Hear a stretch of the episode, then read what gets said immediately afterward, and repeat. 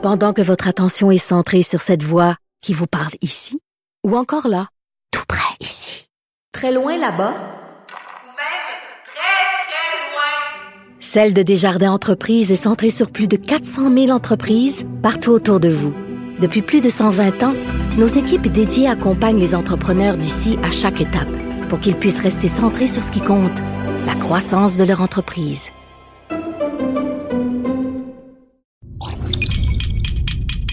Cube Radio. Salut, c'est Charles Dran avec l'équipe dans 5 minutes. On s'intéresse aux sciences, à l'histoire et à l'actualité. Aujourd'hui, on parle de science-fiction et du mouvement Solar Punk, comme dans solaire et punk.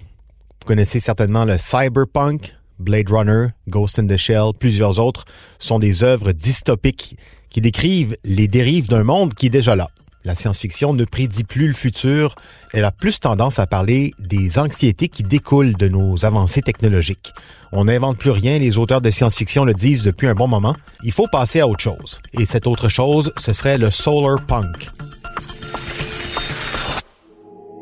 À quoi ressemblera notre monde après le pétrole ou une fois qu'on aura connu cet effondrement tant redouté? À part Mad Max, là. À quel monde le fun? Inventer des utopies, de nouvelles manières de fonctionner plus en harmonie avec la nature, un peu d'optimisme bon sang pour imaginer un avenir, un monde qui a pas l'air d'un mur fret et sans vie. C'est un peu ça, les motivations du mouvement solar punk.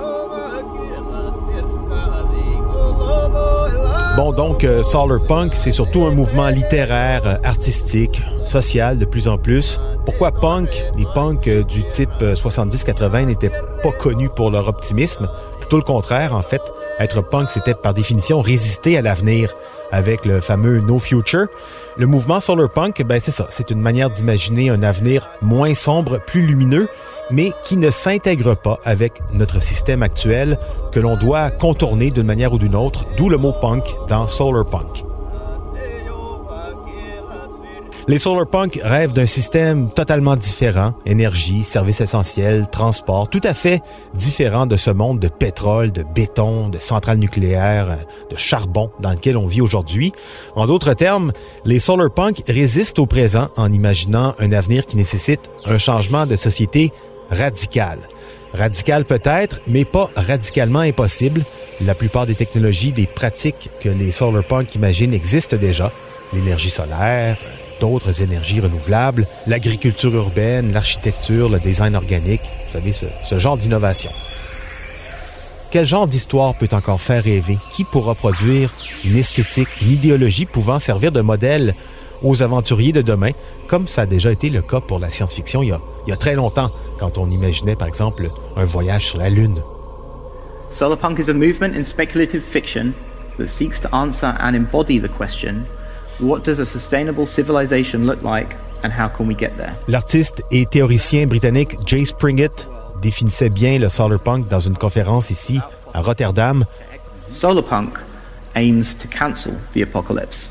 Le but du solarpunk, c'est d'annuler, de déprogrammer l'apocalypse. Hein? C'est beau ça. Quelles œuvres peuvent être associées au solarpunk? Ben, la première fondatrice serait Ecotopia, un livre de l'auteur américain Ernest Callenbach, peut-être vous l'avez lu, paru en 1975, un modèle rare de science-fiction utopique. Le roman d'Ernest Callenbach imagine la fondation d'une nouvelle nation entièrement dévouée à la construction d'un mode de vie durable, en harmonie avec la nature, zéro déchet, zéro pollution, pour un équilibre perpétuel entre l'homme et son environnement. Dans son livre, c'est la côte ouest américaine qui s'est séparée du reste des États-Unis pour devenir cette république autonome autogérée, environnementale, Ecotopia, on réinvente l'organisation du travail avec une semaine de 20 heures. La relation humain-nature est très symbiotique, inspirée par les cultures amérindiennes notamment. Un livre, en fait, qui ouvre des possibles pour réinventer notre rapport à la nature, notre façon de, de voir les choses. Et dans ce mouvement, d'ailleurs, du solar punk, on peut également souligner une autre très grande inspiration. C'est toute l'œuvre du cinéaste japonais Hayao Miyazaki, qui a très certainement créé une esthétique de ce mouvement utopique, de cette relation humain et nature. Pensez à Princesse Mononoke, Ponyo ou encore Mon voisin Totoro. Sinon, en 96, une comédie douce amère de Colin Serrault, La Belle Verte, Vincent Lindon et Marion Cotillard. Plus récemment, pensez à Black Panther, avec son royaume secret d'Afrique où tous vivent en parfaite harmonie avec la nature, mais tout en jouissant d'une technologie excessivement futuriste. Depuis une quinzaine d'années, le mouvement Solarpunk bourgeonne ici et là sur euh, les réseaux sociaux. De plus en plus de créateurs s'en emparent, diffusent des œuvres, des images, des idées. Surtout des créateurs qui viennent plus particulièrement des nouvelles puissances culturelles que sont le Brésil, l'Inde ou la Chine. Nous ici, on est peut-être encore trop occupés à se plaindre qu'avant c'était mieux. Donc pour ceux qui sont tannés du sombre, du noir dans la science-fiction, réjouissez-vous, un autre monde est possible, ça s'appelle le Solar Punk. C'était en cinq minutes.